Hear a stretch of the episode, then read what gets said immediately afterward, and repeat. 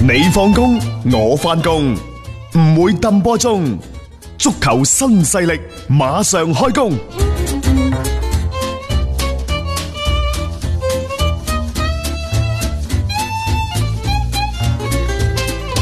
中國足球協會呢，喺呢兩日做咗一個好正確嘅決定。嘅決定係咩呢？就係佢哋將會設立特別委員會，嗯去審查天津天海是否具有參加二零二零年中超聯賽嘅資格。嗯，咁佢呢個呢特別委員會呢，佢係引入第三方機構嚟裁定，係即係佢今次呢，就佢唔做運動員，啊，又唔做裁判，佢又唔做裁判員，佢但係邀。請人哋，嗱，如果係咁呢，佢今次邀請嘅第三方係咩機構呢？就普華永道。嗯，佢唔做運動員又唔做教練員呢，係佢唔係撇脱關係。我覺得呢個嗯係走向公正、公平、公開嘅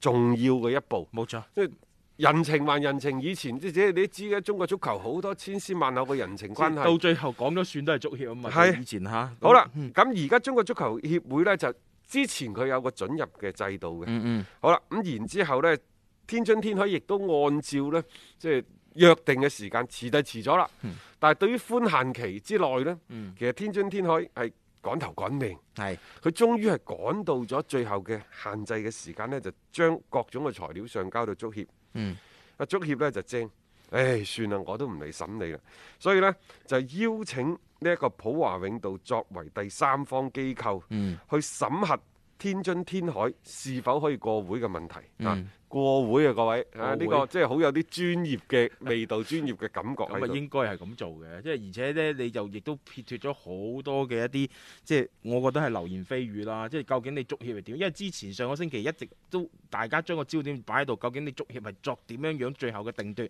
你天津天海是否符合資格繼續留喺中超，一直都係大家關心嘅一個問題。好啦，咁而家就係足協話：，誒、我唔係自己去裁決嘅，我邀請第三方機構作一個最公正嘅裁決。到最後結果出到嚟嘅話呢，應該都係幾能夠服眾嘅。其實對於天海嘅所謂本賽季中超嘅准入問題呢，實際上無論係足球圈內部，抑或係各俱樂部之間呢，都有唔同嘅聲音。嗯，所以亦都係增加咗呢一個嘅判斷嘅難度。當然啦，專業嘅事情就交俾專業嘅人去做，是否可以准入更加多嘅，又或者係更加關注嘅就係天海乃至接盤方嘅萬通佢嘅財務嘅數據。嗯，嚇、啊所以即係而家呢，按照第三方嘅要求呢，萬通集團亦都將二零一九年嘅財務報表啊等等，包括呢就萬通接手天海俱樂部以後嘅投資意願等等嘅材料呢，全部都上交俾中國足球協會。嗯，啊，當然啦，就在此之前，天津天海背負嘅國際嘅官司啊、自身嘅財力啊、啊遭遇舉報啊等等，亦就係你萬通是否有咁樣嘅能力係，去接呢一個盤、冇錯接呢個爛攤即子係？你要承擔晒頭先講到嘅上述嘅各種嘅情況，你啊有咁嘅能力，即係唔係話我想承擔你就可以承擔嘅。仲有，佢就要睇你天津天海是否具備呢一個轉讓嘅資格，係，因為按照中國足球協會職業足球俱樂部轉讓規定當中呢，對受讓方嘅資質啊係有好明顯嘅確定嘅，即係嗯，即係受讓方就係呢一個嘅萬通係啊，啊，嗯亦就話佢最近兩年所有者權益至少達到誒呢、個原先嗰間俱樂部所在級別聯賽准入規定當中要求嘅最低所有權個權益嘅五倍。嗯啊唉我都唔知啦，反正嘅意思呢，就係你過去幾年你一定要揾錢啊！係啊，你嘅財你務狀況係健康仲要嘅，揾錢，你就揾到幾多係啊幾多錢至得嘅。即係你唔好你本身自己都損手爛腳嘅， 又走過嚟話去做一個接盤，即係你冇咁樣嘅能力去承接呢樣嘢啊仲嘛。有一個呢，佢有一個金字塔嘅。嗯，誒，第一呢，就天津天海是否具備繼續留低中超比賽資格？啊，其次呢，深圳佳兆業能否獲得替補資格？哦仲有呢，就係、幾間中乙嘅俱樂部都翹首以待，喂，到底下個賽季嗯，即係四川九牛、昆山 F.C.、河北精英、武漢三鎮，包括江西聯盛、蘇州東吳等等六間俱樂部。嗯，啊，其中呢，河北精英已經放棄咗第遞補中甲嘅資格。咁你仲有幾啊間幾間啦？但而家係咁喎，而家係五選三定係五選四呢？唔知㗎，天津天海會唔會係俾人降班就係降到去中甲嗯甚至乎直接降到去中冠呢？係啊，呢、個又係一個即係你會係唔同㗎，對成個聯賽嘅影響。如果你降落中甲嘅話，好啊，咁可能深圳遞補上去，佢就揼翻嗰個位。但係一旦佢降落更加低組別嘅聯賽嘅時候，中甲嘅遞補嘅球隊嘅嗰個數量就多咗嗰度。亦就係話呢，而家五間俱樂部到底係三間上直接上中甲定係四間上，嗯都好睇呢，就係呢一個天海嘅最後嘅裁定。係而家睇嚟呢，就三間嘅中越俱樂部，一個係江西聯盛，嗯，一間係四川九牛，仲有一間昆山 FC。呢三間俱樂部嘅綜合條件嗱，佢唔一定係以中越聯賽嘅成績去排定嘅嚇，各位。嗯成績排定嘅話，蘇州東唔仲勁啦，係咪？係佢只係其中一個參考因素。但啊係佢除咗成績之外呢，仲有俱樂部嘅長遠規劃，即係吹水。 睇下邊個識吹你要水畫餅啊，啊？其次呢，就係、俱樂部嘅財務狀況，即係睇下邊度嗰個背後嘅金主爸爸嘅實力夠強。係其次呢，就當仲有一點呢，就當地政府嘅支持力度，所以你話唔支持你邊度走得出嗯冇嚟錯？啊冇錯。即係綜合四方面，各位再重複一次啊！第一係你嘅成績，嗯第二係俱樂成俱樂部嘅規劃，即係吹水；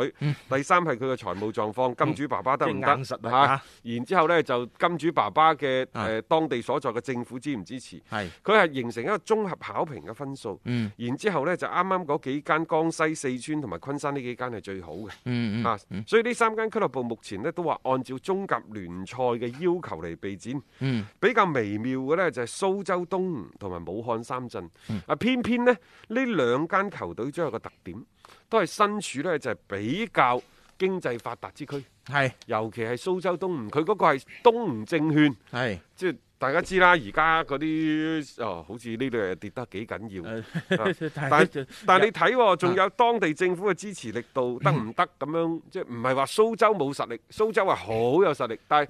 可能佢更加願意按照市場規律去辦事，唔想唔想過多利用行政手段去干預個市場。嗯嗯呢個同以前嘅廣州誒、呃太陽神嗰陣時面面臨嘅情況呢係極其之相似即。係更加多交俾市場去做即係話事權啦嚇，咁、即係呢個就反係睇啦，因為你頭先講到嘅呢啲球隊只能夠都係睇即係等足協嘅最終嘅呢一個明確確定咗，你只要天海嘅嗰個資格係定咗落嚟的話呢所有嘅嘢你先可以推進其到。實我又覺得，即係你審核呢一個天津天海嘅資格，你引入第三方，你點解唔順帶？當然啦，呢度可能要使一筆好都不菲嘅錢嚇，嗯即係你可唔可以將呢啲咁嘅準入資格都委託，即係委託第三方去完成？嗯即係你足協就應該做翻你足協嘅事情。你足協你咁犀利，你可以去查人帳，並且你可以好 好叻咁查到啲帳。你嗰度有咁多高人咩？你都要委託一啲公司去做㗎啦，等等嚇。嗯嗯嗯其實對於中國足球協會嚟講，佢呢個機構啊，佢最最應該做嘅嘢係咩呢？就係、嗰碗水一定要端平佢，係即係一定要喺公正嘅基礎上做到公平嗯以及公公開，開冇錯，又或者喺公平公正嘅基礎上做到公開。嗯只要你為用呢個三公政策去處理嚟自各俱樂部嘅一啲問題、一啲糾紛嗯嘅話，即係我相信呢，即係中國足球又或者中國足球協會嘅公信力會慢慢慢慢做翻起身。係即係你係正確嘅方式方法，因為無論你做你點樣判都好，嗯。你一定係落人話病嘅。就算你幾咁公平都好，你一定要話落落人話即病係嘅。喺唔同嘅角度去睇噶嘛呢啊啲嘢但係嚇，我哋話不忘初心，你話知你出邊狂風大雨，你內心一定要安靜，你內心一定要平平靜安寧落嗯嚟。點解啊？因為我做就係三公，就係公平、公正、公嗯開。我做我就係問自己，我係無愧於心嘅。冇錯。仲仲有一樣嘢，只要你真係發自公心的話，球迷啊，老實講，你做一件、做兩件，你做到第三件嗰陣時，我相信企喺你身邊、企喺你後邊嘅人會越嚟越多。係啊，你係咪真係憑住住呢一個嘅即係本心去做事先？即係呢個我相信大家嘅眼睛係雪亮嘅，同埋內心亦都要強大咯。既然你覺得係啱嘅、誒、好嘅一個事情，你就堅持去做落去，日子有功。我覺得嘢，你唔可能一下子改變大家心目中對你嘅嗰個嘅形象，因為咁多年裏邊其實積積埋埋嘅。但係由而家開始，只要係做一啲正確嘅事情，我我相信其實呢個大家去理解唔難嘅啫。嗱，最近有一個話題，大家不妨可以留意嘅，就係、我哋喺討論緊中乙聯賽，甚至乎嚟緊嘅中冠聯賽嘅賽制，因為因為可能而家中越嗰度唔夠人打，嗯，就話呢，就你中越有幾隊波替補上去啦，係空出嚟嘅名額點辦？邊個去頂？啊你中冠嗰啲又未必唔得噶喎，頂得上嚟㗎係喎啊係啊，嗰啲草台班子嚟嘅，即係唔老實能講夠話即係申請遞補就可以遞即補上係去。如果你遞補上咗去呢，只會令到中越啊即係更加亂象重生 嗯，啊，更加急功近利。係因為一季嘅主義，嗯可能每年呢，你中國足球協會就會顧此失彼啊，年年呢，就即係打幾間就退出幾誒有有幾個退出，即有幾係個呢入啲嚟。情況係即係一路佢會咁好反覆亂咯，係啊咁然之後呢，即係又搭草台班子，年年年底年頭嗰陣時又去三亞揀卒，去昆 昆明揀卒，係啊！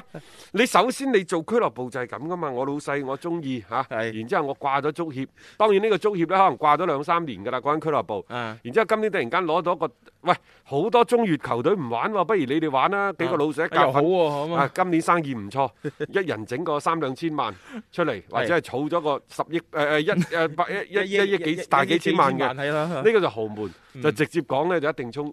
中甲。嗯啊，可能呢，有啲囊中羞澀啲啊，或者係淨係講情懷呢，一人夾一千萬就有個三千萬，不如早班去打場波啦。咁、嗯你喺邊度揀人呢？好啦，你一定要先揀個主教練，揀個俱樂部嘅總經理先嘅，係咪、總經理再揀俱樂部，肯定揾翻自己有嘅。係揾完之後呢，就分工啦，大雄，你去三亞，係阿斌哥你就去去。海埂海埂、昆 明，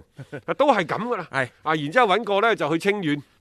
唔係啊，恒大嗰足球 學校都好係啊，多揾人啊，揀咗好多人喺度周都圍去啊嘛，嚇係啊嚇。因為本身如果多啲錢嘅，仲可以去埋迪拜添。 咁當然啦，迪拜嗰度呢，就嗰啲係職業嘅頂級球隊啊！我終於知道點解佢哋唔去，啊只係去迪拜。啊其實中國足球誒個俱樂部可能真係分等級嘅，即係頂級嘅聯賽職業足球俱樂部就係迪拜。係然之後呢，嗰啲咩中甲啊，啲啊誒平少少嘅中乙啊，嗰班呢，就啊就嚟恒大清啊，足校遠嘅足訓練中心，訓練中心啊啊然之後就海啊埂、啊嘅嘢，海口海即係口三亞之類嗰三啲亞，啊，可能真係咁樣排嘅。 誒，俾我哋講下講下講講中咗入邊嘅嗰嗰個因由啊。咁所以你咪臨時組織草台班子咯，嗯草台班子就大家集埋一齊，嗯可以打嘅啊就就打一年。嗯啊，唔可以打嘅就大家散水，即即咁樣你缺乏長遠規劃嘅就肯定就係、哦，今年打打幾隊就上嚟，嗯然之後可能到年底又解散幾隊，你就會亂七八糟，整個嘅嗯下層嗰個基礎啊，其實由頭到尾佢都冇夯實冇打好即係根基係鬆動嘅啊，